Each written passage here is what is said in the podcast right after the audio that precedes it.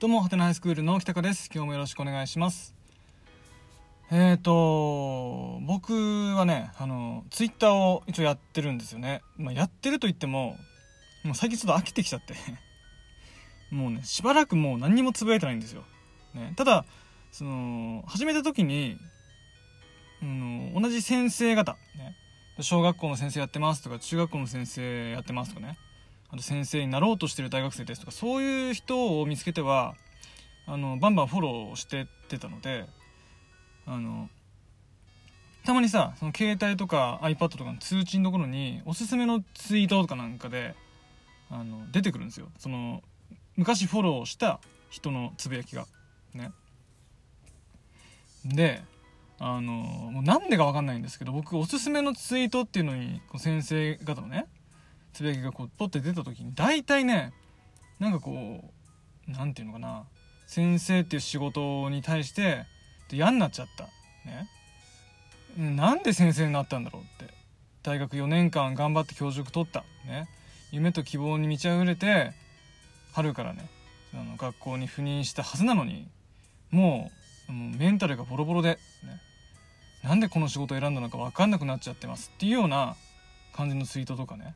あともう全然授業が成り立たなくて、ね、で担任も持ってるんだけど担任してるクラスも全然もうバラバラで。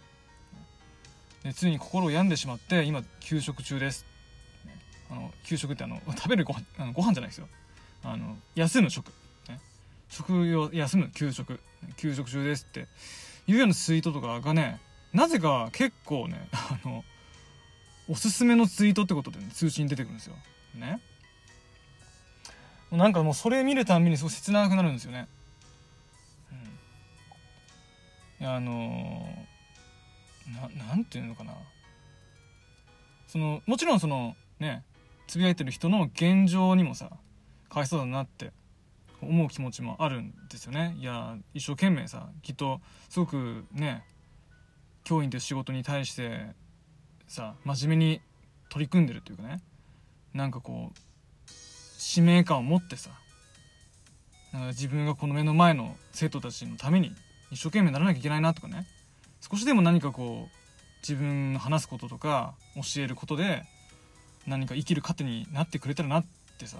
結構ほんと純粋な気持ちを持って一生懸命頑張ってる人なんだろうなと。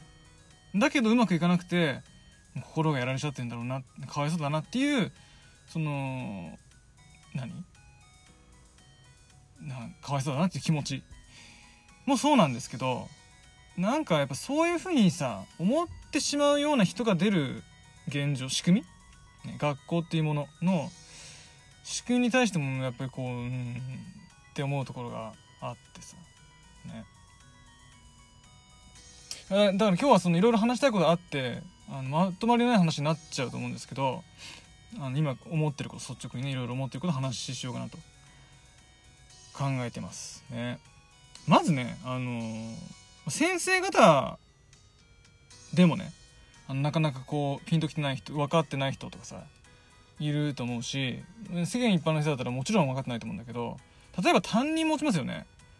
30人なら30人のクラス、40人なら40人のクラス。多分30人から40人ぐらいのあの人数が一つのまとまり、基本的なね、まとまりだと思うんですけど、その担任をさ、持ってそのクラスを成立させるってことってさ結構さ普通にすごいことなんですよ。本当はね。なんかその学校の先生って当たり前のようにさ担任の先生ね。当たり前のようにさそのクラスを運営してるように見えるかもしれないんですけど実は全然そんなことなくて。ね。と言いつつもさその先生の中でもいや全然担任なんて楽勝だよっていう先生もいるかもしれないけどそれはさあの決してあなたの能力が高いわけじゃなくて周りのサポートがいっぱいあったりとかして成り立ってる。もしくはその学校の校風とかね。その地域の地域性とかね。うんと特色とかがあってあのうまくいってる場合もあるんでね。決してその先生一人の力ではないしね。やっぱりその40人やら40人ね。言ってしまう赤の他人ですよ。赤の他人のあの年下のね人間をさ30人なり40人なりを一つのまとまりにして1年間なら1年間2年間なら2年間下手したら3年間ね成り立たせてるってさ普通にすごいことなんですよ本当はね。いやだって思わないですよだってさ例えば自分が先生じゃない人でもいいんですけどその日会っただけねその日一日ぽっきりのさ付き合いの人を40人目の前にして朝とねあと帰りと何か連絡事項を言ってさよならっていう関係ならさ正直誰にでもできますよそんなものは。ね。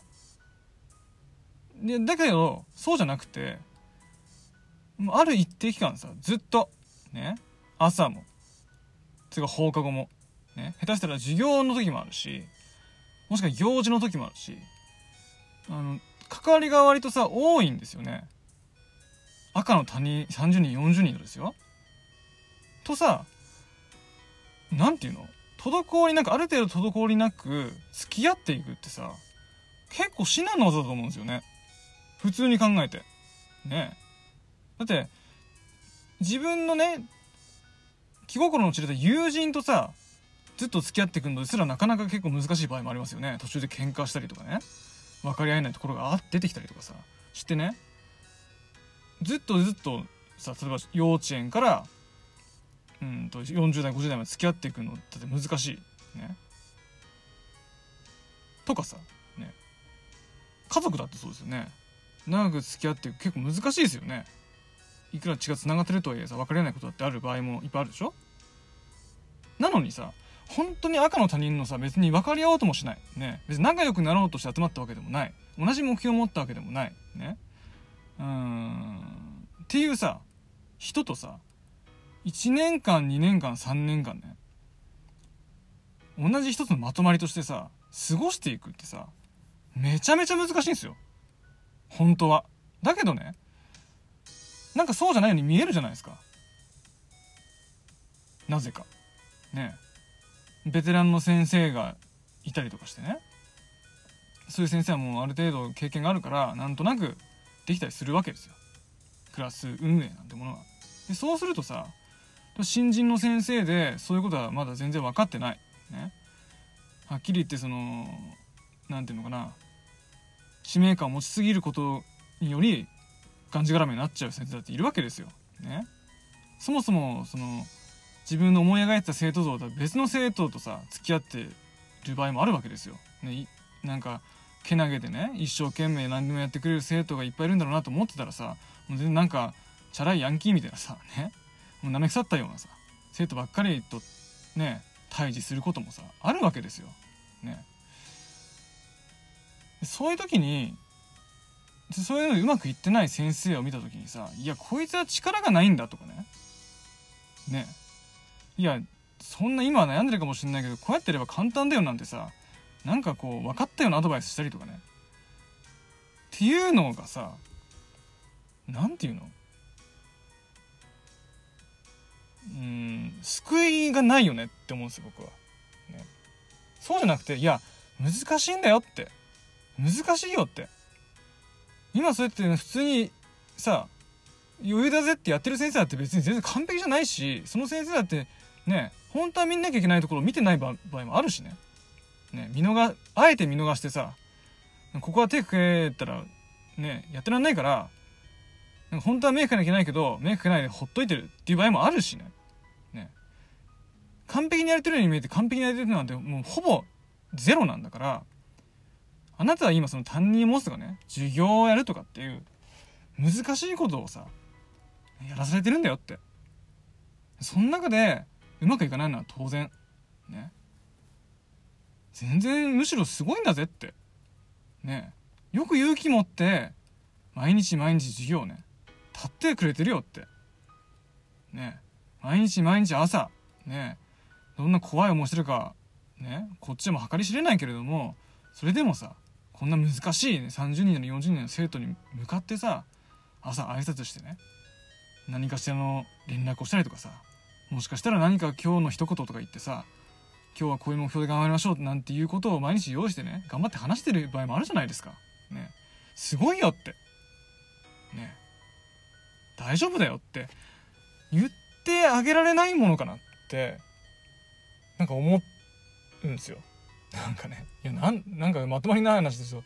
あもしかしたら理解してもらえてないかもしれないんだけどそのぐらいさ当たり前じゃないことをねやってるんだよって。ね、っていうのをその今辛くなっちゃってる先生にも分かってほしいし周りの先生方にも今一度気づいてほしいし世間一般のねその先生ない人たちにも分かってほしいなって。ね。簡単なわけないでしょって。学校の先生。ね。どうどうですか？ね。えなんかさそのなんていうの？学校の先生の全てを擁護するわけじゃないけれどももうちょっとさなんか寛容にっていうかさ優しくさあっていいんじゃないかなってすごい思うんですよね。僕は先生だからそう思うのかもしれないですよ。それはもうある程度なんか僕のね教員としてのなんかそのフィルターかかってものが見えてるから僕は全て正しいとは思えないんですけどでもね当たり前じゃないですよ。ねえ50分間の授業をさ成立させんのもさ。ねえ。ましてやね教室から体育館に、ね、移動させるのだってさ。ねチャイム鳴る前に席ちゃんとつけよって言うのだってさ。ね当たり前の、ね、簡単な仕事じゃないんですよ。